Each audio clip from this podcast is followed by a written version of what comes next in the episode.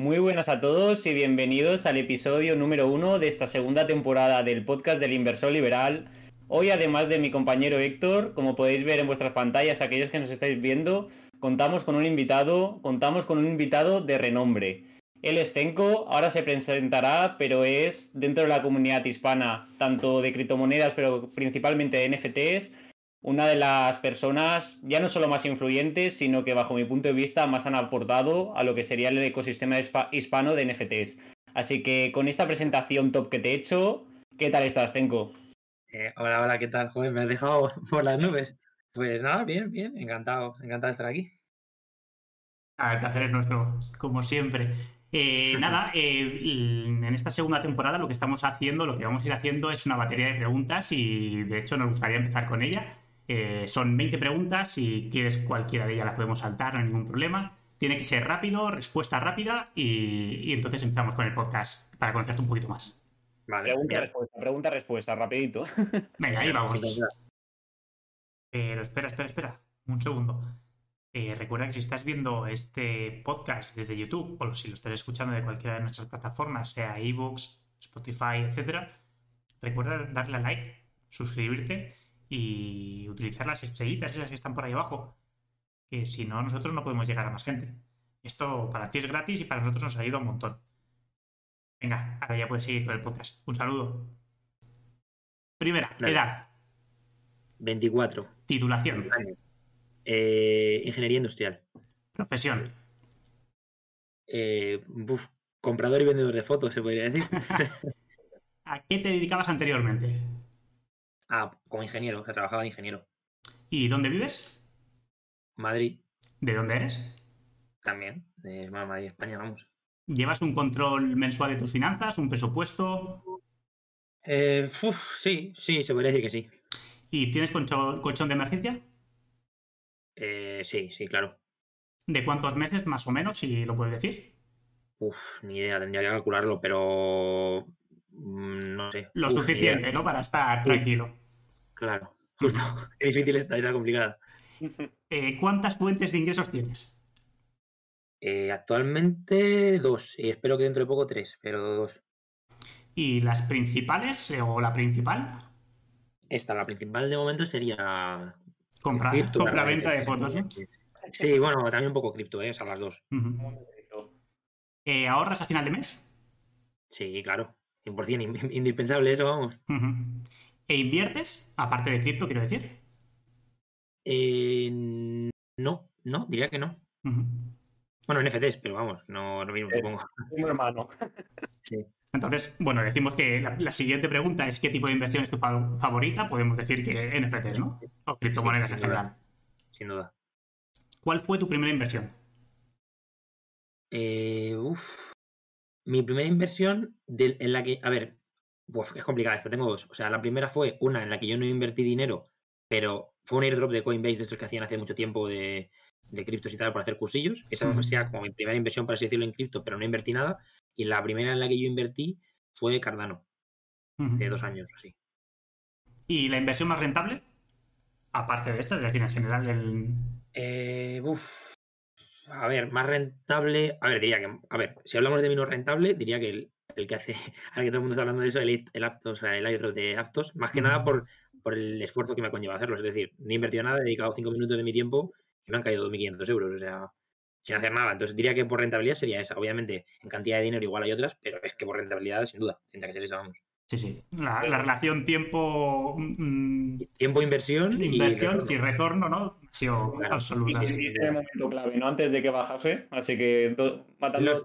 estuve, estuve justo. O sea, estuve a las 3 de la mañana para cuando listaban, para vender ahí. Muy bien. O sea que sí. Siguiente. Eh, ¿Alquiler o hipoteca? ¿Qué, ¿Qué prefiero? Sí. Uf, depende para qué es una pregunta complicada esta, ¿eh? Sí, diría. O sea, yo diría. Eh, a ver, es que en mi caso personal diría alquiler. me habéis pillado ahí, ¿eh? Joder. Bueno, ya, ya es eso. Eh, ¿Eres independiente financieramente? ¿Tienes la libertad financiera? No, diría que no. ¿Y consideras que eres feliz? Sí, eso sin duda. Muy bien, pues con esto finalizamos lo que sería la batería de preguntas. Al final lo de alquiler hipoteca no, o sea, es una pregunta que nosotros no hacemos porque en el mundo de tanto mi compañero Héctor como mi otro compañero David están bastante metidos en el mundo de los inmuebles a la hora de invertir y es como la típica pregunta que, siempre genera controversia. Así que no te preocupes porque siempre es como, ostras, depende qué momento, depende qué situación, depende qué, qué posibilidad tenga, pero sí, sí, siempre genera controversia.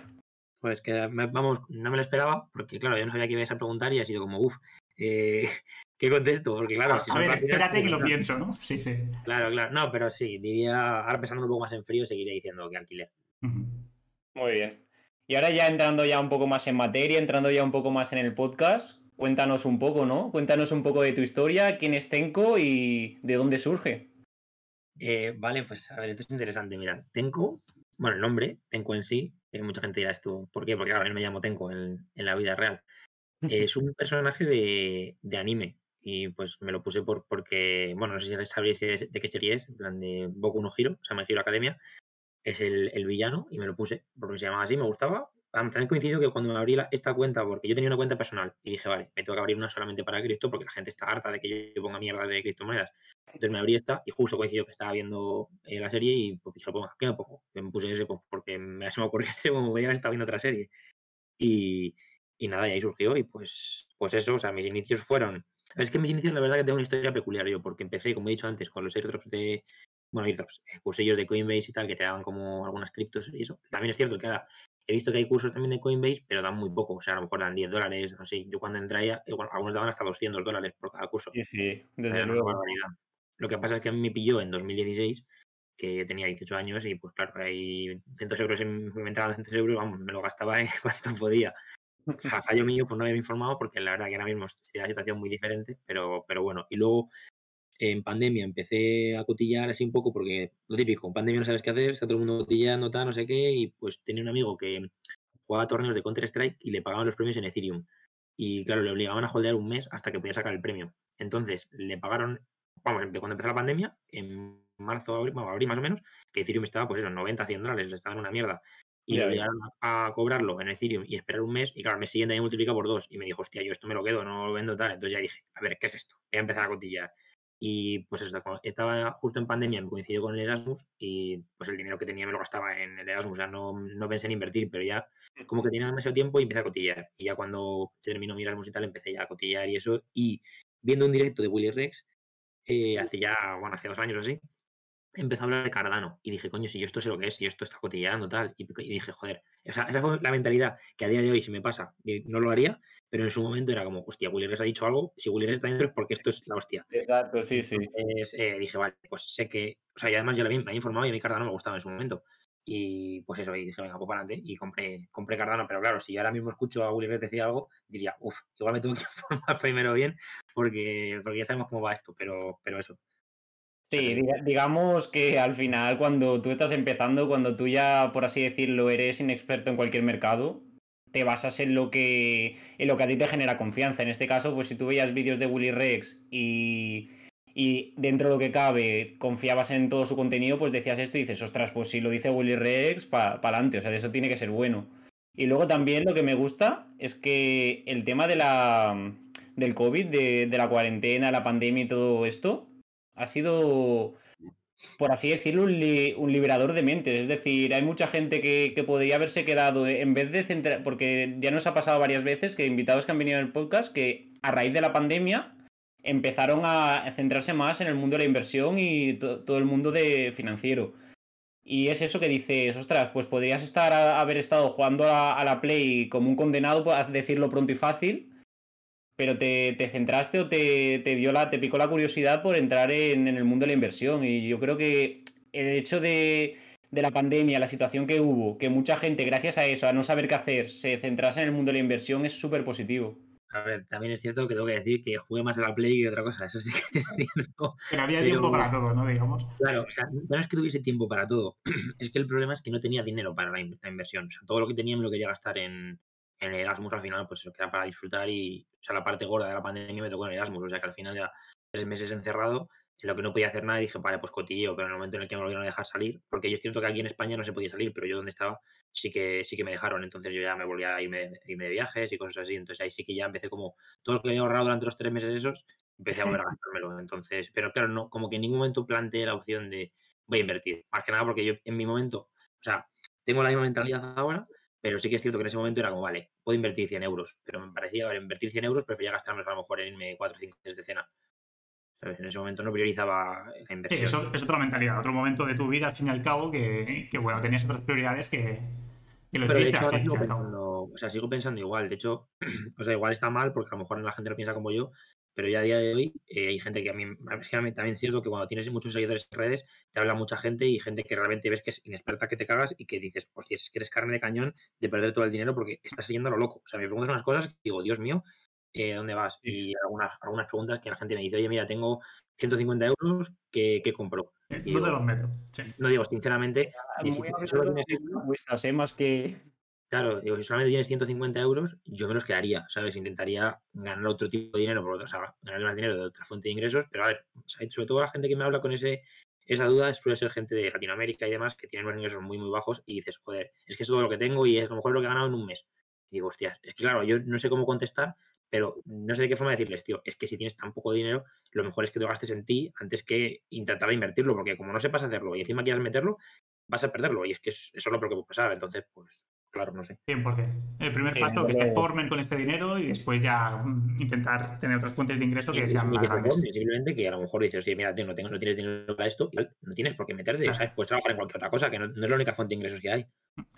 Desde luego, si, si es que además cuando ya tienes ciertos seguidores en redes sociales, hay mucha gente que, que nos venera, que, te, que considera que, que cualquier cuenta de, de, cierto número de seguidores es como que son ricas, son millonarias, ganan dinero siempre y todo lo que invierten lo convierten en oro. Y nada más lejos de la realidad. O sea, al final.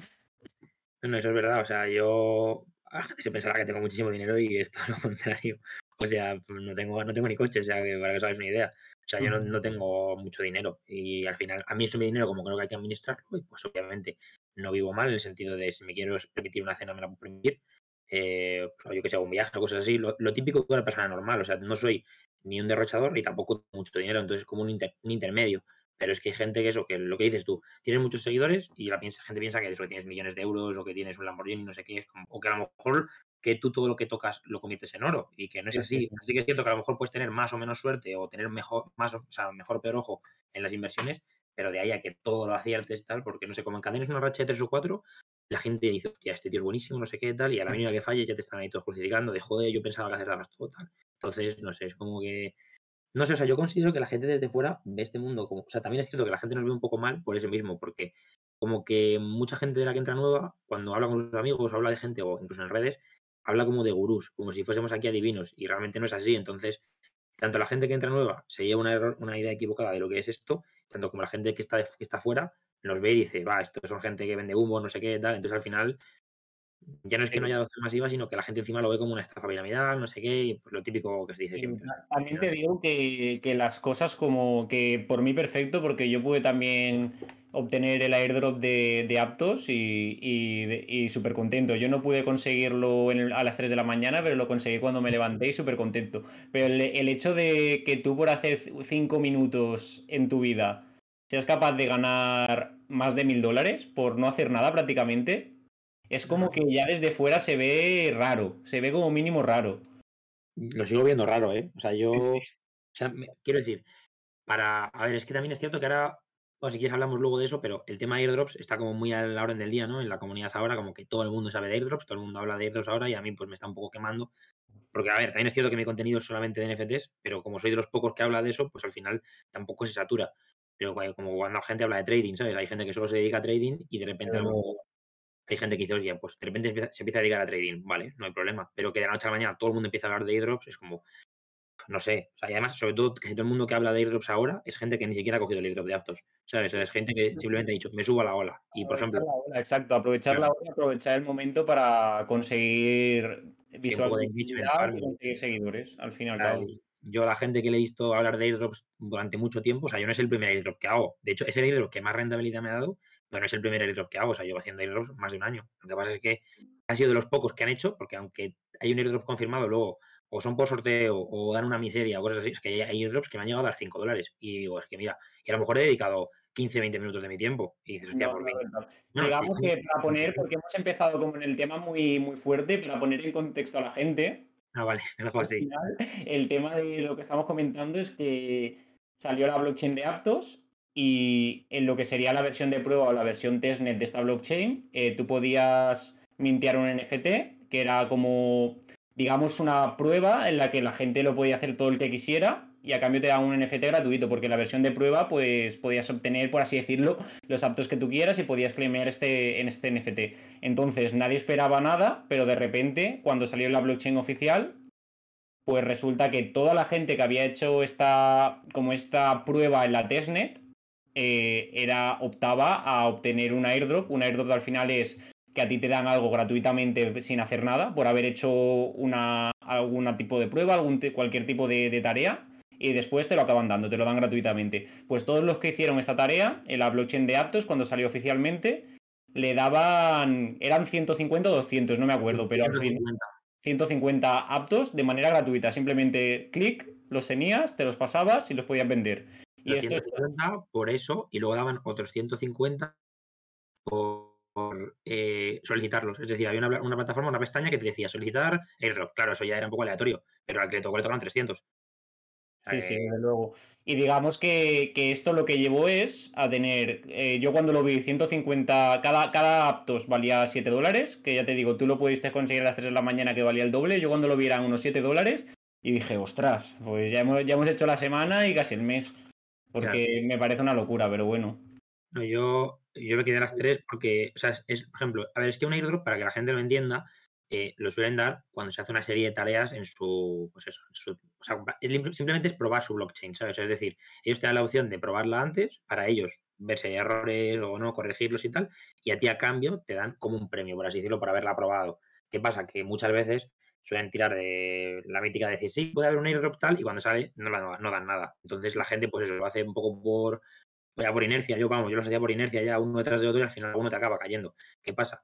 Que sí que es cierto que de todos los que he hecho, este ha sido el que menos tiempo me ha llevado y el que más dinero me ha dado. O sea, que la gente no se piense que esto es lo normal porque es que literalmente esto es todo lo contrario de lo que debería haber pasado. Porque hubo un montón de gente que probó el vamos, se metió en aptos, mintió NFTs, mintió dominios de app, vamos, mintió un huevo de cosas que no, o sea, que no tenían ningún tipo de sentido que no tuviesen airdrop, es decir, lo lógico era que la gente que la haya probado de verdad, o por lo menos acorde a lo que lo hayas probado, te diesen más o menos, y dijeron, vale, pues, y había como 1.200.000 personas que habían mintido en NFT, pues toma airdrop a todos, y es como, hostias, eh, no sé, me cuando, ya te digo, yo cuando me enteré, porque además a las 3 de la mañana se listó, 3 de la mañana en España, ¿eh? se listó el token, y estaba esperando pues a la una y media, y de repente vi que pusieron un mensaje oficial como vale, todos los que han hecho lo de NFT pueden reclamar su airdrop. Claro, a la una y media de la mañana creo que era un domingo, me parece, o no sé qué era, la gente estaba dormida o entre semana. Entonces, claro, en, aquí en, España no, no va a reclamarlo. Yo, pues que soy así de gilipollas, pues estaba despierto y pues lo, lo hice. Y claro, eh, me quedé hasta las 3 porque digo, según salga se va a listar muy cara.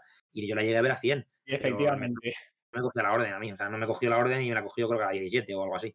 O sea que bueno, menos, o sea, bastante bien, pero que al final es eso, que se avisó como una hora antes y sin maniobra prácticamente. O sea, que es que fue como se le debió ocurrir a última hora de decir, venga, vamos a dar algo. Entonces, eso, que no se acostumbre la gente porque esto no es normal, no es que sea esto así, ¿eh?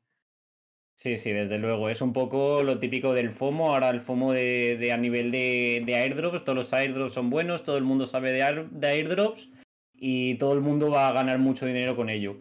Pero bueno, al final entran dentro de, la, de, las, de lo que sería estar de moda algo. Entonces ahora solo queda leer durante las próximas semanas cosas de airdrops. Justo, ah. y luego volverá a pasar lo de siempre, que dentro de un par de semanas, cuando den a lo mejor alguno que se aproxime y que diga, no esté muy bueno tal, cuando lo den y digan, hostia, se me han dado 20 euros. Y digan, una hora de mi tiempo para 20 euros y a lo mejor la gente dice, hostia, pues ya no sé qué, tal. Y dentro de 4 o 5 meses saldrá otro airdrop bueno y dirán, hostia, me he perdido, tal. Otra vez empezará todo. Así, pues eso, es un bucle al final. Y cambiando, mirando un poco, seguimos, seguimos dentro del ecosistema cripto, pero vamos a hablar ya de, de lo que sería tu especialidad, ¿no? De lo que sería, te podríamos considerar uno de los pioneros, yo creo, en la comunidad hispanohablante en el mundo de los NFTs. Y la pregunta obvia es, ¿cómo empezaste con ellos? ¿Qué te interesó de ellos y por qué? Mm, vale, a ver. bueno, gracias por el este es lo primero. Eh, empecé también por Willy, o sea, por Willy Rex, un directo que estaba haciendo y tal, y él comentó sus, sus NFTs. Él habló de que iban a hacer una colección y tal, y yo, claro, no tenía ni idea de qué era eso. O sea, eso habló de que fue por mejor por marzo o por ahí. Marzo o febrero, no me acuerdo la fecha exacta. Del año pasado, ¿eh? Y yo me informé, vi lo que era tal, no sé qué, y dije, no entiendo nada. O sea, yo solamente veía que la gente le criticaba porque eran contaminantes, no sé qué, y digo, es que no entiendo nada. O sea, yo no le veo valor a, a comprar una foto. o sea, no tiene valor. Vamos, básicamente no le veía ningún valor. Y ya en abril como que empecé como a desistir un poco y no entendía nada y me topé con los Bored Ape y dije, vale, ¿qué es esto? Y vi unos monos tal y dije, sé, en ese momento no sé cuánto costaban, 150 o 200 euros el, el mint. Y vamos, de hecho, mm, no, no, sé si lo entendí en su, mal en su momento, porque yo creo que en esa época no, vamos, no existían las wildlife ni de coña, y era como que, pues es una comunidad así como cerrada, tal, y diciendo, es que no entiendo nada, ¿para qué, para qué querer un mono? Todo muy raro. No, claro, yo decía, esto es, claro, literalmente decía, esto es, literalmente, van a pillar a todos los tontos y van a, le te vender un mono por 200 euros y te vas a quedar con el mono, como cara de tonto. Y dije, no le valor, tal. Y dije, simplemente por curiosidad dije, pues voy a seguirlos. Pero vamos, que en ese momento pues era como que estaban en Ethereum, tal, así que, y es que no entiendo nada, o sea, em, no, no, no le veo el valor. Entonces dije, dije, me olvido. Y ya no sé, no me acuerdo por qué fue, como a los meses o algo así, los vi que estaban en un Ethereum y dije, hostias, ¿qué ha pasado aquí? Digo, y pensé, coño. Y lo típico que dices, va, me he quedado fuera ya, ya se me ha ido el tren. Entonces, pues eso, como que te olvidas un poco y tal, y dije, ya, me a informarme porque esto tiene pinta de que tal. ¿Qué pasa? Que llegó el verano, me empecé a olvidar y pues me centré en cripto porque al final vino la caída de mayo, esa gorda del año pasado, y todo estaba hundido y dije, pues voy a comprar cripto, que es donde ahora mismo, en ese momento era como que solamente le veía valor a cripto. Entonces entré tal, y ya, pues a lo mejor en julio, agosto, así, empezó a subir mucho Solana de valor. Y dije yo, ¿esto qué es? Claro, me habían dicho, no me acuerdo, un amigo me dijo, oye, Solana no sé qué, en 20 dólares. Y dije, esto es una mierda, 20 dólares es carísimo, tal. Y empezó a subir 40, 80, 100, no sé qué. Dijo, ¿esto qué coño es? Me empecé a informar y vi que había NFTs. Y dije, vale, pues voy a ver si puedo sacar aquí algo, porque digo, yo pensé, vale, si se ha comprado los Bored Ape estos y ahora ya cuesta, costaba, no sé, 3 o 4 céntimos ya en ese momento. O sea, no me acuerdo, pero digo de memoria que ya costaba mucho dinero.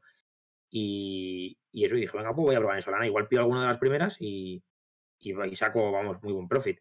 ¿Qué pasó? Que mm, como que no entendía muy bien cómo se hacía. Había que hacer una wallet, no sé qué, y pues eso, claro. O sea, yo ahora mismo lo veo como algo súper fácil, pero yo ahora mismo le tengo que explicar a alguien, a algún amigo que me ha pedido ayuda y tal, le tengo que explicar cómo se hace una wallet y me dice, esto, tío, no tengo ni idea. O sea, esto es más fácil sacarme una, una carrera de medicina. O sea, no, ni me lo planteo. Y el primer NFT que compré, obviamente, supongo que todos estaréis aquí de acuerdo que para realmente ser rentable el dinero hay que perderlo primero. Efectivamente empecé, el primer NFT que compré, pum, al pozo, lo, lo vale, perdí dinero, o sea, le perdí como, no sé, me costó, o sea, fue una experiencia malísima. A las 4 de la mañana minteando un NFT, no me entró, o sea, no había Wildies, era por sorteo, no me dieron el sorteo, costaba 4 solanas, se listaron a 20, y a la desesperada dije, me había ido fuera, lo compré a 20, o a 18 lo compré, al día siguiente estaban en 12, sea horrible. O sea, la peor experiencia de mi vida, la verdad. O sea, el primer día, porque encima Solana costaba como 200 dólares. Fue la, la, primera, la, primera, experiencia y la que más pudiste perder, por así decirlo. Eh, uf, la que más pude perder, yo creo que sí. Sí. O sea, en cuanto a valor de un NFT, sí. Yo creo que sin duda. Sí. O sea, en valor de Solana perdí muy poco, igual 6 Solanas, pero claro, en ese momento Solana costaba como 180 o así, pues claro, me metí una hostia que te cagas. Es que cambia, ¿eh? cambia a lo que estamos en la actualidad, a lo que, a lo que era antes cambia, sí, sí. Claro, la piel de 6 Solanas son 180 dólares, ¿sabes? En ese momento eran 1.200 euros, claro, y en ese momento era como hostias. Y encima estaba empezando. Claro, ¿qué pasó? Que perdí el dinero y dije, se acabó, no toco más los NFTs. Y estuve un mes y medio sin, sin ni siquiera entrar al mercado porque no... O sea, de verdad que yo ya no le veía, no le veía valor pero sabía que había gente que quería comprarlo, había demanda. Y dije, vale, pues lo compro y lo vendo. ¿Qué pasa? Si lo hubiese comprado a 4, lo había vendido a 20. Muy bien, ahora salió que te cagas. ¿Qué pasa? Que me hubiese dado la hostia un poco más adelante en otro, en otro proyecto. O sea, que me hubiese tocado igual. Lo que pasa es que ahí pues, tuve suerte, entre comillas, de darme la hostia, en plan al principio. Entonces ya luego, cuando después de mes y medio, ya dije, venga, alguien, o sea, estoy demasiado pronto en esto. Alguien tiene que, que, o sea, se tiene que poder sacar dinero de aquí porque yo veo gente que compra y vende y saca dinero. Digo, no tiene que ser tan difícil, coño. Encima estás mal al principio, seguramente se puede aprovechar de que la gente es inexperta y seguramente se puede sacar dinero. Y efectivamente así fue. O sea, empecé a entrar, volví a hacerlo hoy un poco más calmado. Me puse como. Aquí sí que es cierto que la pregunta que me habéis hecho antes de si tengo un colchón y tengo como una parte que ahorro y tal, eso es importante separar, o sea, separé una parte de decir, me la voy a jugar aquí, dispuesto a perderla porque sabía que la iba a perder. o sea, sabía que, viendo mi primera experiencia, digo, voy a volver a perderlo, pero me voy a destinar una parte por lo menos para probar y no la perdí, me salió bien y empecé a subir ya, obviamente por el camino sí que fui perdiendo, pero ya como que empecé a entender un poco cómo iba el, tema. Y hasta, hasta ahora, hasta Qué bueno. Yo sobre todo recalcar lo difícil que son esas decisiones que, que tú ves algo raro, algo que dices, ¿quién va a comprar un mono? ¿No? Como decías en Ethereum, cuando lo, cuando lo viste a 100 euros, 150, qué difícil son tomar esas, pequeñas decisiones que te pueden llevar al más allá, que es simplemente suerte, porque igual que te pueden llevar al más allá, te puede pasar como a ti, que pillaste una de las primeras colecciones, por así decirlo, y que cayó de valor. Pero si llegas a pillar los bore tapes eh, ahí a los 100, 150 euros, madre mía, ¿eh? ¿Cómo hubiese cambiado todo? Sí, no, no quiero pensarlo, la verdad. O sea, sé que si vuelvo atrás habría hecho lo mismo. O sea, es el consuelo que tengo porque hay muchas veces que la gente dice, joder, si hubiese tenido, y también os digo, si hubiese tenido un Board Ape, ya no lo tendría, ¿eh? O sea, estaría vendidísimo seguro. Más que nada porque en su día yo sí que es cierto que invertía un poco más a lo loco y a lo mejor me hubiese quedado un tiempo. Pero tienes que pensar que para una persona que perder 1.200 euros le duele mucho, como fue en mi caso, que no me dolieron mucho, porque 1.200 euros es prácticamente un sueldo en, España. O sea, son sueldo de ingeniero no, son un poco más altos, pero un sueldo base, o sea, un sueldo normal de una gente normal es un sueldo. O sea, que es mucho dinero. Y ya, yo perdí 1.200 euros y dije, hostias, estoy, vamos, de hecho, eh, eh, creo que ese día ni cené, como estaba horrible, o sea, estaba, lo pasé fatal. Y claro, a la vez dices, hostia, imagínate que compras un NFT por 100. Para, que la gente esté un poco también sepa un poco de, también de lo que hablamos. Los Bore Tapes que, que dice Tenko que los vio a 100 euros, 150. Ahora mismo, tal y como lo veo, están a unos 74-75 Ethereums, pero han llegado a estar a mucho más. Sí, en Flow. mucho más caro. Claro, en Flona han llegado hasta a ciento y algo, más o menos, pero claro, con el, con Ethereum en 4. Entonces, claro, eh, al Flor está creo que ha sido 450.000, parece el Flor. Que no, que no estamos hablando de pasar de 100 euros a 1000, ¿eh? que estamos hablando de una cantidad. Medio millón de euros, ¿eh? que es que parece. Es que es muchísimo dinero. y Pero al final es eso, o sea, yo entiendo a la gente que está dentro ahora, que con todos los airdrops que han hecho y, y tal, es normal que no quieras vender. O sea, es decir, es normal que en, la gente que sigue aguantando a día de hoy y que no es millonaria, porque hay mucha gente que simplemente ha tenido suerte, lo compra al principio y pues que lo está holdeando. Y tú a lo mejor entras a la comunidad de Bored Ape y piensas, joder, es que tienen que ser todos multimillonarios. Y no hay gente como vosotros y como yo, que son gente normal y corriente, que tuvo suerte, lo compró y pues simplemente eso lo ha aguantado hasta ahora porque le han hecho tres o cuatro airdrops de NFTs, airdrops de su token y no sé qué. Y en total, en valor de airdrops, igual han sacado 150.000, 200.000 euros, ¿eh? Solamente en valor de airdrops. Entonces, ¿para qué vas a vender un NFT que a lo mejor el día de mañana te lanza otro airdrop y te dice, hostia, pues te doy no sé, 10.000 euros, que tampoco es mucho para lo que han ganado, pero que son 10.000 euros. Al fin y al cabo son ingresos pasivos ya prácticamente y lo dejas ahí y vas tirando hasta que haya otro pumpeo o lo que sea o una necesidad de venta real. Claro, y habiendo, una inversión, hecho una inversión de 100 euros o, bueno, de un Ethereum en su momento a lo mejor está a 2.000 y pico, 3.000 euros, que aún así es mucho dinero, pero sabiendo lo que te ha dado de retorno es como, ¿qué necesidad tengo de venderlo? Entonces, pues entiendo también. Pero yo, sobre todo lo que sí que recalcaría es lo que has dicho, que si tú volvieses atrás posiblemente hubieses hecho lo mismo. Y es que al final muchas veces vemos el caso de éxito, el caso de decir, ostras, si lo hubiese hecho, ahora qué pasta tendría, ¿no? Pero eso es suerte, es decir, el tomar esa decisión o no tomarla es simplemente suerte. Lo que al final te va a llevar a lo que podría ser el éxito, a conseguir tus objetivos en cualquier ámbito, es verdad que influye la suerte, pero sobre todo influye el hacer las cosas bien y el hacer las cosas con criterio propio. Si tú dices, ostras, pues lo que te he dicho, ¿no? Si hubiese corrido el tiempo, eh, hubiese tomado una decisión diferente, pues seguramente no, porque es lo que tú dices, en ese momento lo veías una tontería y lo veías una locura. Que hubieses tenido la suerte de decir, pues mira, tiro 150 euros y a ver qué pasa. Pues hubieses tenido suerte, pero no es una decisión que digas, es algo que haya decidido porque está bien, sino es algo que yo estaba que tú estarías dispuesto a perder y que lo hubieses invertido en ese momento.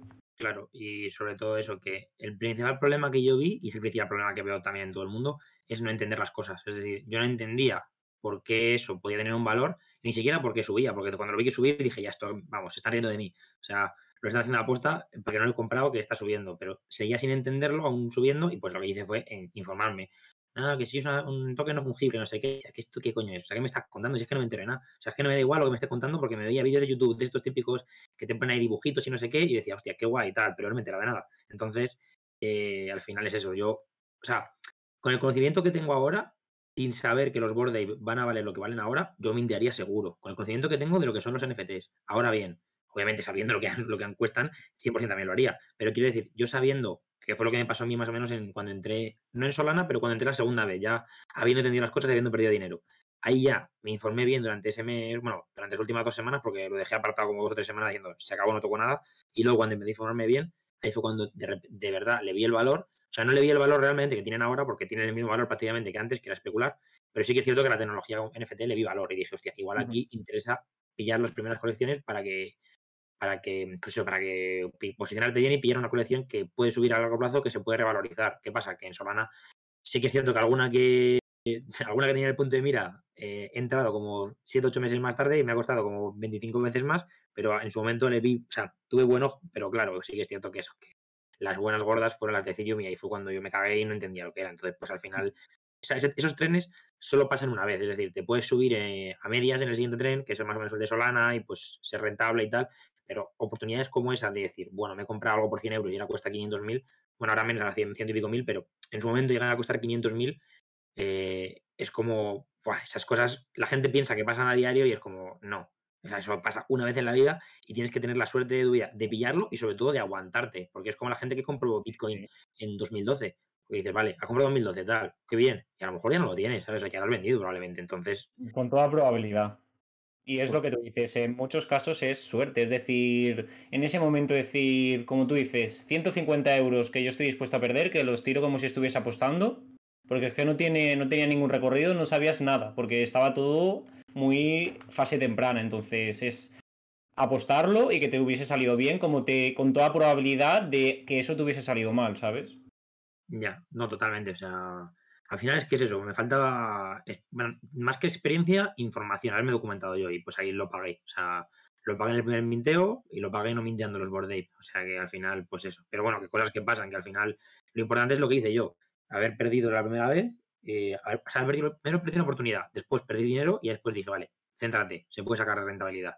pues eso. Ha habido épocas que se sacaba más, épocas que se sacaba menos, como la de ahora, que está bastante paradito, pero aún así, si tú tienes disciplina y, pues eso, cabeza, sobre todo cabeza, eh, al final no, pasa nada por perderte una, porque al final, una cosa que digo siempre yo, que se lo tengo que repetir mucho en mi comunidad y en realidad la pongo bastante por Twitter, ahora menos, pero antes la ponía más, es oportunidades hay todos los días, o sea, no porque te pierdas una, has perdido ya, hostia, tal, no sé qué, porque hay veces que dices, joder, me compro una cosa, a, por ejemplo, en el caso de un Ethereum, y luego sube a 5 Ethereums, son 5.000, 6.000 euros ahora mismo de beneficio, que están muy bien. Pero claro, la gente dice, hostia, me la he perdido, no sé qué, dime otra. Y yo, pues tío, a lo mejor está dentro de un mes no sale ninguna. Entonces, sí, sí.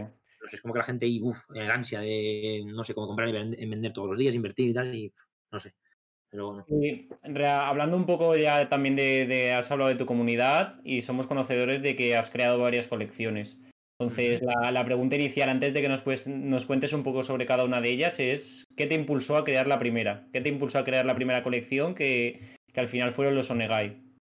Sí, pues a ver, la primera fue, bueno, como dice bien dice, fue Onegai. Mi idea era eh, como crear una comunidad enfocada solamente en las criptomonedas, pero, eh, o sea, en ese momento era, vamos, no el pico de Bullrun porque ya estaba bajando de la cosa, o sea, ya el pico fue como en noviembre o así, finales de noviembre o así, y la mía salió pues en enero o así más o menos. Entonces, eh, o sea, mi idea era introducir unos NFTs que ya estaba dentro, pero como creador, es decir, crear una colección de NFT hispano, porque había colecciones, alguna, alguna hispana había, pero ningún creador, por así decirlo, de contenido, o catalogarme de alguna forma, había hecho una públicamente de decir, soy el dueño, tal, no sé qué, o sea, los que lo habían hecho o eran anónimos o cosas así. Claro, que es que otra de las cosas malas, entre comillas, es el anonimato en este mundo, porque no sabes quién está detrás y, o sea, tú puedes decir, vale, está Tenko, soy yo detrás, ok, pero nadie sabe quién soy. a ver, tampoco o sea, he salido en algún evento y tal y no hay problema, pero quiero decir, por lo general la gente suele ser oculta, entonces eh, ahí es donde tienes que confiar, pues eso, a ciegas. ¿Qué pasó? Que yo dije, mira, estaba como muy de moda lo del tema de grupos de pago, de estos de págame X dinero y yo te digo un grupo de señales y cosas de esas, ¿no? Y dije, vale, una de las formas o sea, realmente mi intención con eso era como eh, empezar una tendencia, ¿vale? De decir, quiero que la gente pague por algo, es decir, que pague por un, contenido que sepa que tiene valor. Es decir, si tú, porque no es lo mismo pagar una suscripción mensual como el que pagar una suscripción a Spotify. Tú pagas tus 10, 15 euros mensuales y tienes acceso a todo. Te guste más o te guste menos. Si no te gusta, dejas de pagar el mes que viene y punto. Obviamente no es lo mismo música que contenido de, de criptomonedas, pero es así. Entonces, la única forma en la que tienes tú de guiarte de si un grupo es bueno o malo es preguntando a la gente que está dentro o leyendo opiniones y tal. ¿Qué pasa? Que al final es como todo, se puede manipular. La gente que te dice algo malo la puedes bloquear, la gente que dice algo bueno pues la puedes retuitear y que se vea más. Entonces, al final es un poco eso. Y dije, vale, se puede crear una comunidad en la que la gente pague por un NFT y entre. Es decir, si no te gusta, el NFT lo vendes y lo comprará otro que quiera entrar a la comunidad. Si la comunidad es buena, el floor, de la, o sea, el floor price, el valor del más barato, por así decirlo, eh, será más alto que el precio de entrada al que lo has comprado. Y si la comunidad es muy mala, bajará de, precio. Entonces eso. Y yo pues me lo planteé al principio que será como una especie como de experimento. Entonces cuando lo lancé dije, vale, la comunidad dura seis meses, es decir, hasta, hasta junio. Y vamos, estuvo, diría que hasta mayo o así, por encima del precio de minteo. O sea, que la gente, entre comillas, se podría decir que estaba contenta. Porque al final había movimiento, por así decirlo. Yo tengo... lo que pasa... Dime, dime. Yo tengo que decir que fue el primer minteo que hice con el fui, fui de hecho de los primeros que estuvieron ahí. Me alegro, me alegro, genial. Pues eso, o sea, al final fue como una especie como de experimento, pero que, o sea, quiero decir, no fue un experimento de decir, vale, lo hago y mando por culo, o sea, que estuve los seis meses ahí currando y, tal. ¿Qué pasó? Que el mercado cripto empezó a caer muchísimo, el volumen de gente empezó a disminuir mucho, o sea, la gente ya estaba como desconectada, tal, y me empecé como a meter más en el mundo de NFTs porque realmente era donde estaba el dinero, o sea, como que lo normal es, en, en, un, en un bull run, el dinero suele migrar, pues eso, de las la de las grandes, de las monedas grandes, plan, alta capitalización, las medias, las bajas, luego las shitcoins, tal, se mueve un poco así. ¿Qué pasó? Que este bullrun fue más o menos así, pero como que todo el mundo estaba esperando movimiento, en plan de típico, no, sube un poco más, llegamos a 100.000 y luego bajamos tal. Lo típico que nos pasó prácticamente a todo el mundo. Entonces yo sí que vendía algunas cosas arriba y decía, hostia, qué bien tal, pero la mayoría fue como, guau, está bajando, es una corrección, volverá a subir tal. Y al final, abajo. claro, o sea, salvé casi todo, pero o algunas que me las comí con patatas, o sea, algunas que dije, Dios mío, es que he sido tonto, o sea, no puede ser que haya venido algunas y otras me las haya comido, o sea, pero algunas de holdearlas hasta el punto casi de entrada, era como, Dios mío, es que soy gilipollas, o sea, no puede ser. ¿Qué pasa? Sí, que es cierto que también pequé un poco, o sea, fue culpa mía, porque me centré en los NFTs, o sea, vi que el flujo de dinero estaba yendo a los NFTs y es que en el tramo de febrero a mayo, que fue donde las criptos han caído, o sea, han caído desde prácticamente 50.000 o así, o 40 y tantos mil, hasta ahora que estamos en 20.000, eh, es, en esos tres meses, desde febrero, marzo, abril y un poco mayo, ha sido barbaridad. O sea, los NFTs han sido.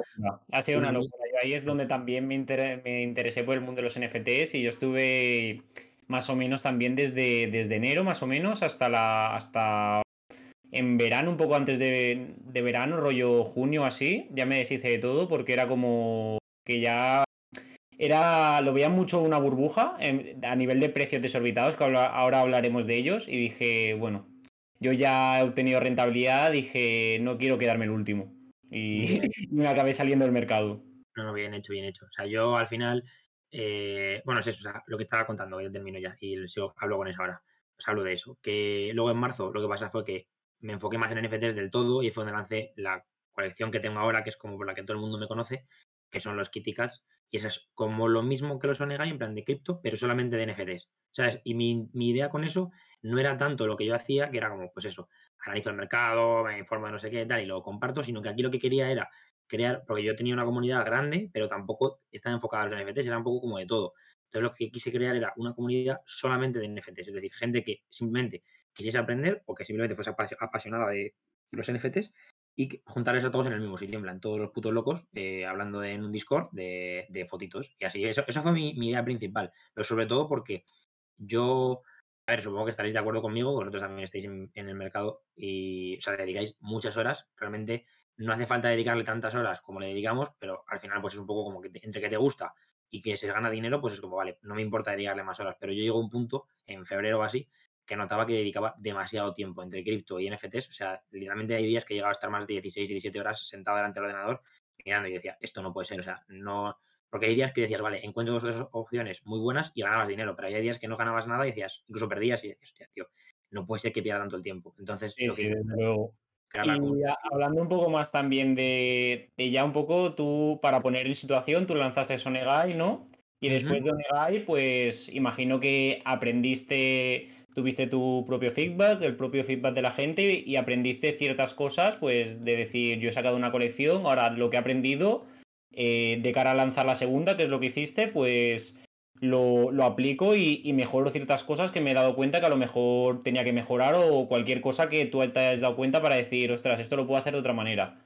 Háblanos un poco de, este traspaso de, de Onegai a lo que sería crear tu segunda colección, que serían los Kitty Cats, que al final es por lo que más, más éxito ha tenido a nivel hispano una colección. Eh, a ver, pues hubo varios errores que cometí. el primero de todo, crear, o sea, primero de todo fue crearme en mi cabeza unas expectativas que eran, no se podían cumplir. Es decir, mi intención inicial, ¿vale? Era un supply de 10.000, porque todas las colecciones lanzaban un supply de 10.000. ¿Qué pasa? Que el developer que me desarrolló la página de Minteo y demás me dijo, eh, quieto, es mucho, no vas a lanzar. Y yo dije, vale, pues lo reduzco. ¿Qué pasó? Que lo, reduje a 4.000, pero aún así es que se mintió pues un 12 o un 13%, o sea que es que no, o sea, quiero decir, hay pequeño, o sea, quiero decir, no, importaba el número de NFTs que se mintiasen porque la comunidad iba a funcionar igual con dos que con los 4.000, o sea, de hecho, para mí no importó, es decir, seguí funcionando igual y luego después del minteo el floor price subió, o sea, llegaron a costar 4 o 5 solanas, o sea, y el minteo fue a 0,5, o sea, que al final el, al final dio valor y la gente lo valoró, pero en el momento del lanzamiento, entre que los NFTs la gente no los entendía. O sea, un poco eso, o sea, de hecho, Héctor, eh, no sé si tú entendías un poco de NFTs en ese momento, pero te lanzaste un poco a ciegas. Pero, ya te digo, cero, absolutamente cero. Eso fue, un poco, no fue tanto culpa mía, que en mi parte sí, porque es decir, yo no eduqué a la comunidad en entender lo que eran los NFTs, que a lo mejor debería haberlo hecho. Pero al final esto es lo de siempre, cada uno tiene que informarse por su cuenta. Si la gente no hace esfuerzo de echar un par de horas y por lo menos entender de qué va, y lo, lo lo loco y le dices, hostia, pues no tengo ni idea, ¿qué, pasó? Que pues no se mintieron, vamos, prácticamente un 15% no llegó, fue un 13%, algo así diría. Y ahí pues fue cuando dije, vale, primero voy a intentar formar una comunidad, que es como la base, a raíz de formar una comunidad les voy a educar en lo que quiero hacer, y una vez entienda lo que quiero hacer, lanzo la colección, que fue lo que hice.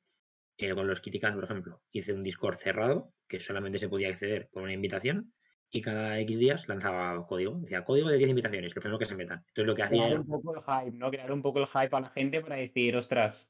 No era eso, o sea, sí que es cierto que ahora me di cuenta y digo, vale, sí que era para crear hype, pero no lo hice por eso. O sea, en ese momento no entendía cómo funcionaba esto. Y, o sea, quiero decir, no entendía un poco de tendencias, ahora sí entiendo mucho más. Pero en ese momento lo que yo quería hacer era mm, recompensar a los que estaban atentos. Es decir, mm, si tú quieres. controlado también, ¿no? Justo, si tú quieres estar dentro, lo vas a conseguir porque no te estoy vendiendo ninguna pega, ¿sabes? Y de hecho hubo gente que me, por privado me decía, tío, es que cuando lo pones y trabajando tal, dije, vale, pues toma, un código de invitación para ti solo. Y entrabas. O sea, que el que me ponía interés, o sea, yo no decía, el que me hable, no sé qué. No, yo decía, códigos, pum, y tal, no sé qué. Y poco a poco fui, no sé cuántos se metieron, 700 personas o así, y dije, se acabó, se cierra. Y el minteo fueron 555. Dije, no quiero más. Entonces metí suficiente gente para que sobrase alguno más y que se mintiasen todos. Obviamente se hizo sold out, o sea, se mintearon todos, o sea, sin, no hubo problema, se mintearon todos. Y ahí fue cuando empezó la comunidad a crecer, tal, y ya la gente, como que fuimos la primera comunidad formatada de NFTs, por así decirlo, eh, y la gente pues empezó a hacer un poco de eco, em, justo también ayudó mucho que el bull run de, de NFTs empezó cuando los escritores estaban en peor momento, es decir, como, como está pasando un poco ahora con los airdrops, que todo el mundo viendo a los airdrops pensando que son aquí la rehostia, pues pasó lo mismo en ese momento, sí que es cierto que los NFTs para mí son la día, no como los, tanto como los airdrops, pero como que todos se movieron a NFTs. Entonces la gente. yo, me acuerdo esos meses que era una locura. O sea, las rentabilidades que podías sacar, que no estamos hablando ya de Solana 180, pero estaba Solana bordeando los 80, 100 todo el rato. De 70 más o menos a 100. Estaba pivotando por esos valores. Y por ejemplo, en tu caso, yo cuando me salí del mercado, me acuerdo perfectamente. Yo, yo minté, fui de los que de los que minté un Kitty Cat con, cuando sacaste el proyecto que era cero y medio, y pasó de cero y medio a yo lo vendía a 12 o 13 solanas. Con Solana, eso, Solana 70, 80, 80 dólares. O sea, que muchas veces en estos casos dices, ostras, pues el que la ha creado se ha podido llevar mucho dinero, se ha podido llevar lo que, lo que mucha gente pueda decir. Porque al final siempre criticas a la persona que emprende. Pero realmente, toda la gente que, la gente que apostó por ese proyecto al inicial, inicialmente, perdón, es que ha conseguido también rentabilizar mucho su inversión y eso también tiene mérito de la comunidad que has creado y de cómo ha sido evolucionando el proyecto. Claro, o sea, toda la gente que, que minteó los Kiticas, diría que todo el mundo, salvo los que según mintearon vendieron, pues porque no entendían lo que estaban haciendo. Entiendo que habría alguno habría porque estuvimos, cuando se lanzó estuvo un mes eh, tradeándose entre 0,76 que fue el lanzamiento y un Solana, es decir, como estuvo un poco estancada porque la gente por pues eso se informaba y tal, pero no entendía ¿Qué pasó? Que yo tenía mucha influencia, entre comillas, en. O tenía muchos seguidores, entonces yo conseguía whitelist de muchos proyectos así top.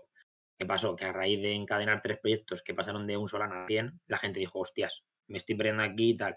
Y pues pasamos de un Solana a 8 o 9 en un par de semanas. Entonces la gente dijo, hostia, no sé qué tal. Y ahora vamos llegando en ese momento, como tú vendiste a 12, supongo que ya estaríamos bajando, pero acabamos de llegar a 20. O sea, fue el la venta más alta fue en 20 Luego llegó verano, llegó la bajada, tal, y luego cuando lanzamos la generación 2, que era como para ampliar la comunidad, que fueron los Radicats, ahí el floor price llegó a costar casi 40 solanas y la venta más alta estaba en torno a 30, me parece, algo así. O sea que ya sí que es cierto que Solana costaba menos que en ese momento, pero... barato, exacto. Claro, o sea que... Sí, sí, es, que es muy bueno. O sea, la época esta de, de, la burbuja que yo le llamo de los NFTs, que fue de eso, de, desde enero a más o menos mayo, junio, la verdad que las rentabilidades que hubo fueron una locura. Yo, de hecho, la mayor rentabilidad que, he podido obtener ha sido en esa época. Es decir, yo hablo de una inversión y digo, la mayor rentabilidad que he obtenido es eh, con, los NFTs de, los de los de los Craig, esto, que yo lo compré a eso. También cuando estaba, estaba en tu comunidad y se iba hablando, entonces dije, pues vamos a darle una oportunidad a esto.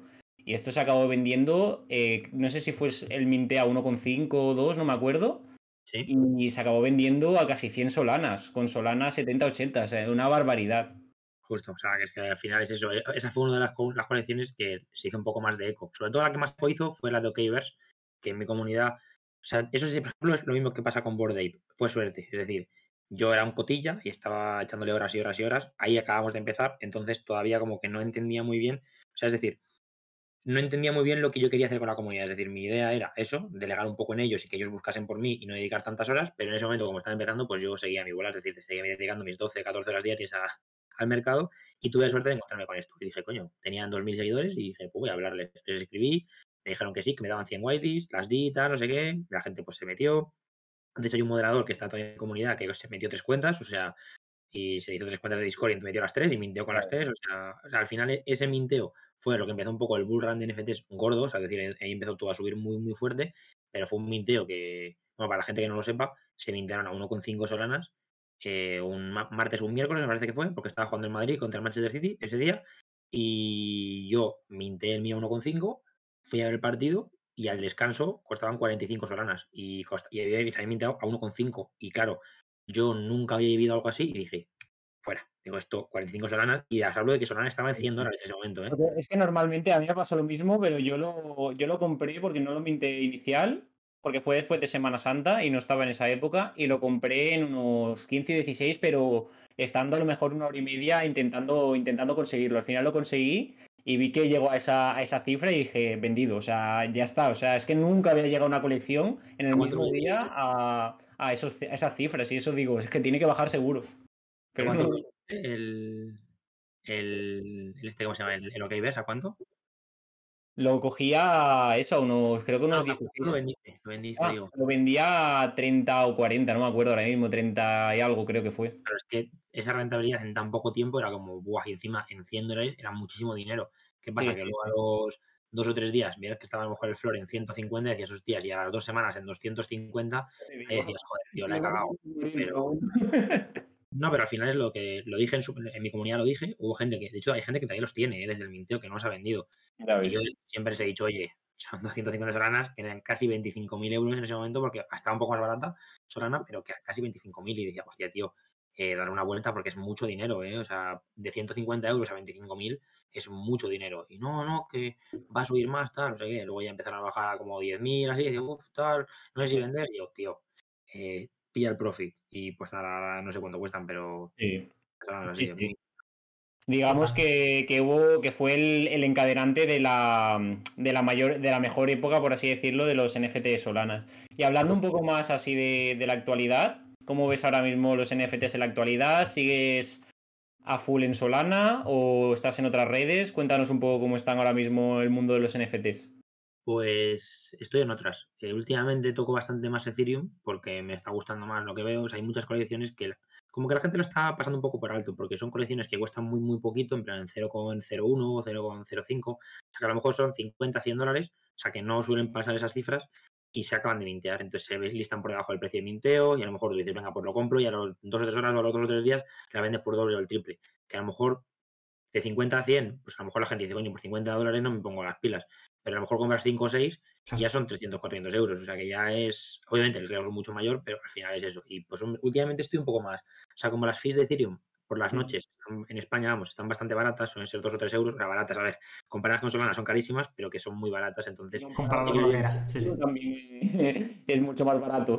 pues, o sea, las pruebo y tal, pero sí que sigo, o sea, sigo a 100% en, en Solana porque, sobre todo porque es lo que me divierte, más que nada porque en Ethereum como que noto que no hay esas comunidades. Al final a mí lo que me gusta es eh, interactuar con la gente y sobre todo es como disfrutar de lo que estás haciendo. Es, las criptos noto como que es algo muy, muy serio, que la gente se lo toma muy en serio, tanto como para bien como para mal. Es decir, si tú inviertes en una cosa que baja de, precio, eh, bueno, te pillas un rebote que te caga si eres un inexperto, la gente que entiende, pues, bueno, pues mira, otra pérdida y ya la recuperaré y tal, pero como que son muy serios en ese sentido. Y los NFTs es como, vale, me ha bajado una cosa, me han hecho un rug, pues me da igual, vaya por el siguiente y, y tal. Entonces, es como que no me gusta, a ver, entiendo que esto es un trabajo y al final te da dinero y tal, y son inversiones, es algo serio porque estás jugando el dinero, pero como que noto que la gente en NFTs le ha perdido el, miedo sobre todo a invertir y el valor del dinero, es decir, no entienden, o sea, no es que no entiendan, sino que ya no lo ponen en una balanza de decir, vale, me estoy gastando a lo mejor, pues sé, mil euros en una foto y a lo mejor me da palo comprar unas zapatillas de 100 euros porque lo estoy pagando en euros y no es Solana. Entonces,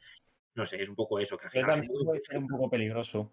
Sí, es, peligroso, de hecho, creo que es peligroso, pero mientras sepas separar la vida personal y la vida normal de lo que es una inversión, si sabes dónde estás invirtiendo, no hay, no veo problema en ese sentido. Pero bueno, al final es eso, que siempre hay muchos casos y de todo, y pues, al final eso. Pero vamos, yo ahora mismo solamente toco Ethereum de vez en cuando, o sea, un par de veces a la semana me meto a ver el mercado cómo está y tal, pero como tampoco me muevo mucho, pues eso, y luego Solana todos los días y eso. Y ahora estoy, lo que hemos hablado antes de Aptos, tampoco ahora hablando la, la, esta, la blockchain de actos de y demás. Y yo aquí voy a abrir un melón, que quiero, quiero mojarme, y es que me parece una soberana mierda. O sea, la red de autos me parece bastante mala y es lo que es. O sea, la gente se pasó de Ethereum a Solana y Solana triunfó tanto porque era más rápida que Ethereum y las fees eran más bajas. Y Aptos no tiene ninguna de las dos. es decir, no me estás mejorando nada de lo que. O sea, las fees son muy bajas también, pero la velocidad, pues no. O sea, quiero decir, no es ni mejor, ni, ni siquiera igual, diría. O sea que al final es, es, una blockchain que acaba de empezar, tampoco le vamos a pedir lo mismo que a Solana, que es top 10 de capitalización de mercado, pero que la gente se está mudando ahí porque el, problema es que hay ahora mismo muchos influencers que eh, incitan a la gente a entrar ahí y están pecando a la gente de inocentes. O sea, la gente está entrando a lo loco y, o sea, también es cierto que lo que veo mucho, igual que veo lo de los airdrops, veo que todo el mundo habla del mismo minteo en, en Aptos, que es una cosa de unos flamingos, no sé qué, que son unos flamencos que son pixelados. ¿Qué pasa? Que ese proyecto fue un free mint y ahora cuesta creo que son 40 salonas de flor. O sea, en Aptos no sé cuánto es, 200 Aptos no, no tengo ni idea. Pero el flor son como equivalente a 40 solanas. Claro, en una semana es una barbaridad, pero es que es el único que ha subido. O sea, el resto están todos hundidos. Entonces la gente solamente habla de ese y la gente dice, hostia, me estoy poniendo aquí y tal. Y mucha gente se está equivocando y mucha gente está entrando a loco y dentro de un mes veremos qué pasa, porque igual dentro de un mes no existe ni la mitad de los proyectos y nadie usa aptos, así que no, sé. Yo, sobre todo lo que, también para cerrar un poco esta parte, yo lo que sí que consideraría, perdón, es que al final, cuando lo que tú has dicho, o sea, estaba Ethereum, hay una blockchain que es más barata, por así decirlo, con muchas transacciones por segundo, etcétera, etcétera, que luego tendrá sus fallos, pero solucionaba, por así decirlo, un problema que tenía Ethereum en ese momento. Y por eso es cuando se, unido a una época de bullrun, es cuando Solana se popularizó tanto, por así decirlo. Blockchain o eh, NFTs de blockchain que son muy similares o diciendo siempre que es la nueva Solana, en este caso de los NFTs o cualquier cosa así, en muchos casos van a ser modas pasajeras, como tú has dicho, que las primeras semanas muy bien, luego ya la gente nos acordará, entonces hay que tener mucho cuidado con esto. Y ya lo último para, ir cerrando, ya simplemente te, te, te dejo decir lo que a nivel de, NFTs, ¿qué esperarías tú, lo que, lo, que lo que diríamos en los próximos meses para cerrar el año en, a, nivel de NFTs? Eh, ¿Los verás igual? ¿Ves que va a bajar mucho más? ¿O cómo los ves? Para también, a tu, desde tu punto de vista, que la gente entienda cómo podría evolucionar el mercado, teniendo en cuenta que siempre es tu opinión. Vale, eh, a ver, voy a hablar un poco más centrado a Solana porque es donde yo manejo, pero bueno, al final supongo que será un poco englobado a todo. Pero a ver, yo soy de los que piensa que el mercado le queda un poco por bajar todavía, o sea, le queda por bajar. Entonces, al final, esto es una, un arma de doble filo, porque tú puedes comprar un NFT, un ejemplo, ¿vale? Un NFT a un Solana o un Solana en 100, para que sean cifras redondas, y lo vendes a dos Solanas a 100 dólares, estás ganando 100 dólares de beneficio. Pero si lo vendes con Solana 50, no estás ganando nada. Es decir, estás quedándote igual que lo que estás, aunque hayas ganado un Solana extra, has perdido la mitad del valor, entonces no te mueves. ¿Qué problema hay? Si, bueno, problema, ventaja que tiene es si sube el valor de la, cripto en la que traes el NFT y, la, sube el NFT, ganas por dos. Pero como pase lo contrario, que baje la cripto y baje el valor, pierdes por dos. Entonces, aquí el problema está en, creo que hay muchos proyectos que van a subir. También es cierto que yo ahora soy un poco más voy un poco más con cuidado y no holdeo nada más de una semana y media, dos semanas. A ver, alguna cosa sí, porque son cosas, inversiones muy, muy gordas que pienso que, por ejemplo, como un Board por ejemplo. En este caso, un de GOTS, que es lo de, lo de Solana. Esas colecciones son como, vale, voy más despacio porque me están dando ingresos pasivos y tal, pero una colección normal es para, es decir, compras, vendes, compras, vendes, entonces no te quedas atrapado, pero a lo mejor en ese tiempo que estás holdeándola para hacer el flip, te baja el valor de Solana o te baja el flor. Y ahí tienes que saber si vendes o no vendes. ¿Qué pasa? Que de aquí a final de año yo pienso que va a bajar el, precio de las criptos. Ahora bien, en los NFTs puede subir, porque al final esto es como todo, puede subir igual, pero sobre todo en Solana, que es donde yo me muevo, está todo el mundo esperando un evento así gordo, que es el, el, reveal del arte, en plan, la revelación del arte de los Juts, que es la segunda colección de los The Gods. ¿Qué pasó? Cuando los Juts salieron, el mercado de Solana tenía 35.000, 40.000 solanas de volumen diarios, que eso es mínimos históricos. para que os hagáis una idea, ahora mismo estamos mal y hay 100.000 eh, solanas de volumen diarios, que es bastante, pero es muy poco comparado con lo que hemos visto. Y hemos, no estábamos en 30.000, o sea, que es una miseria. ¿Qué pasó? Que lanzaron los Juts y pasamos a 200.000. Entonces, o sea, como que remontaron el mercado ellos solos. ¿Qué pasó? Que han pospuesto el lanzamiento, el arte y tal. Entonces la gente está un poco así como esperando, está un poco como decaído. Por eso mucha gente se está yendo a aptos ahora, porque dice, coño, eh, aquí no hay dinero, había otro sitio. Eh, ¿Qué pasa? Cuando salgan los JUTs, ahí pienso que volverá a entrar liquidez al mercado, los JUTs moverán un montón de volumen y volverán como una especie como de mini bull run. ¿Ese mini bull run para qué es? En mi caso, que no estoy atrapado en nada, es decir, no tengo ninguna inversión gorda, salvo el de GOTS, que tengo uno, pero el resto no tengo. Y de hecho, probablemente creo que cuando salga el arte de los JUTs, los de GOTS se la valorizarán bastante. Eh, la gente que esté atrapada en alguna colección que diga, hostia, tal, creo que puede subir y eso, ese será el momento perfecto para salirse. Es decir, sobre todo si no estás cómodo, porque la gente que la esté perdiendo, no, imagino que no estará cómoda, entonces dirá, vale, me salgo. Y para la gente que no esté nada metido como yo, ese será el momento para aprovechar esa subida, esa tendencia, para comprar colecciones baratas y venderlas caras, que obviamente no subirán todas, pero habrá algunas que si seleccionas bien, pues se podrá aprovechar. O sea, eso, es lo que yo creo de aquí a final de año, pero siempre teniendo en cuenta que creo que el precio de Solana, Solana, decir, y todo en general, va, va, a bajar. Y desde luego lo que no voy a hacer va a ser entrar en Aptos, eso lo tengo claro. Por lo menos, de aquí a final de año no puedo decir 100% que no voy a entrar, porque al final nunca puedo decir que nunca llegas nunca, pero diría que es una moda pasajera que de aquí a un mes no. O sea, aunque se siga usando la blockchain, pienso que muchos de los proyectos que la gente está pintando como, bueno, la panacea aquí, pues probablemente no, no sean ese santo grial que prometen. Total, total. Muy bien. Pues nada, primero de todo, ya para cerrar el podcast, que ya llevamos prácticamente una horita. Primero de todo, como digo, darte las gracias por venir, darte las gracias por el contenido, que yo creo que es muy interesante a nivel de, de NFTs. Creo que la gente va a poder aprender mucho y también nos has podido ya no solo transmitir, sino que la gente pueda conocer la historia de Tenko desde 0 a 100, desde el inicio donde perdía dinero con las colecciones de NFTs, como todo el mundo cuando empiezan algo, hasta el momento que creas tus colecciones, te, aprendes, adquieres conocimiento y dominas, entre comillas, un mercado, como puede ser en este caso el de los NFTs, y yo creo que esto tiene mucho valor. Y también a ti, por supuesto, darte la enhorabuena por, por todos los proyectos que has creado y, todo lo que has movido en lo que sería la comunidad hispana. No sé si quieres decir algo más ya, si simplemente para despedirte y, para poder cerrar el podcast, te dejamos unos segunditos.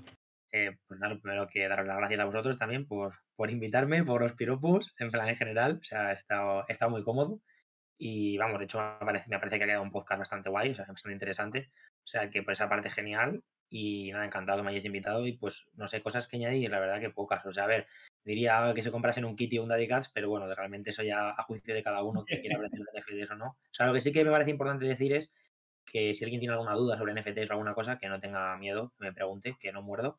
O sea, lo que he comentado antes, me llegan muchos mensajes a diario y mensajes muy raros. O sea, no tengo ningún problema en, decirlo, me llegan mensajes muy, muy complicados y muy raros de decir, hostias, o gente que a lo mejor, eh, yo que sé, ha perdido mucho dinero en el trading o cosas así, me pide ayuda financiera, decir, dame dinero, gente que me dice, no sé cómo por dónde empezar, no sé cómo, no sé qué es una wallet, eh, ayúdame. O sea, que las peores cosas probablemente las haya visto ya. O sea, que si alguien tiene alguna duda, por muy tonta que piense que sea, que la pregunte sin miedo, porque yo eso, o sea, contesto los mensajes y todo, y a veces tarda un poco más, pero más de dos días no suelo tardar, o sea que en general, si alguien tiene dudas, que, que sin miedo las, las digamos.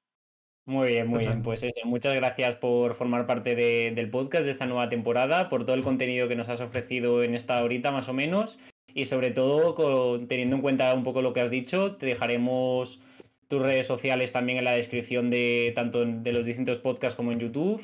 Y por último, acordaros todos los que nos veis, todos los que nos escucháis, que tanto like en YouTube como estrellitas en las plataformas de podcast nos ayuda a seguir llegando a más gente y nos ayuda a seguir eh, revalorizando y pudiendo ayudar a más gente con nuestro contenido y que vean este tipo de, entrevistas, este tipo de podcast como esta que estamos haciendo con Tenko, que yo creo que, como ha dicho también él, ha quedado súper interesante. Así que nada más que añadir, no sé si Héctor quieres comentar algo más, si no, simplemente eh, agradecerle a Tenko el, que haya venido y sobre todo agradecerle todo lo que aporta a la comunidad de NFTs de, de habla hispana, que, es muchísimo.